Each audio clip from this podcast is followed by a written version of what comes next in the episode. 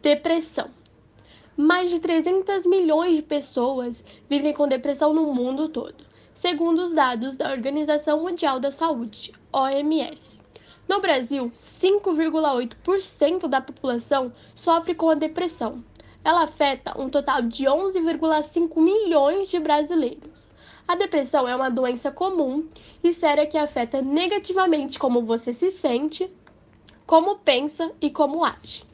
A depressão provoca sentimentos de tristeza ou perda de interesse em atividades que em momentos anteriores você gostava de fazer. Pode levar a uma variedade de problemas emocionais e físicos.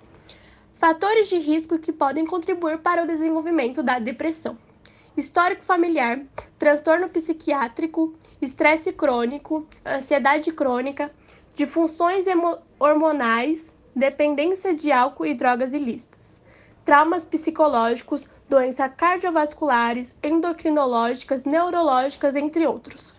Conflitos conjugais, mudanças bruscas no seu cotidiano. Um levantamento feito pela Universidade do Estado do Rio de Janeiro mostra que casos de depressão aumentam 90% no período de isolamento social, devido à pandemia do novo coronavírus. Contudo, felizmente é, tra é tratável entre 80% e 90% da, das pessoas com depressão acabam reagindo bem ao tratamento. Antes de um diagnóstico ou tratamento, um, um psicólogo ou um médico psiquiatra deve realizar uma avaliação diagnóstica completa, incluindo uma entrevista e, possivelmente, um exame físico. Em alguns casos, um exame de sangue pode ser feito para garantir que a depressão não seja causada por uma condição médica como um problema de tiroide.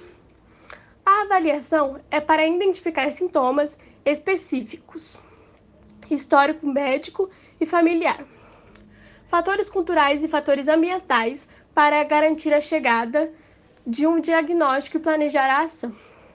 Prevenção: manter um estilo de vida saudável, ter uma dieta equilibrada, praticar atividades físicas regularmente, combater o estresse, evitar o consumo de álcool, não usar drogas ilícitas, diminuir as doses diárias de cafeína, rotina de sono regular, não, não interromper tratamento sem orientação médica.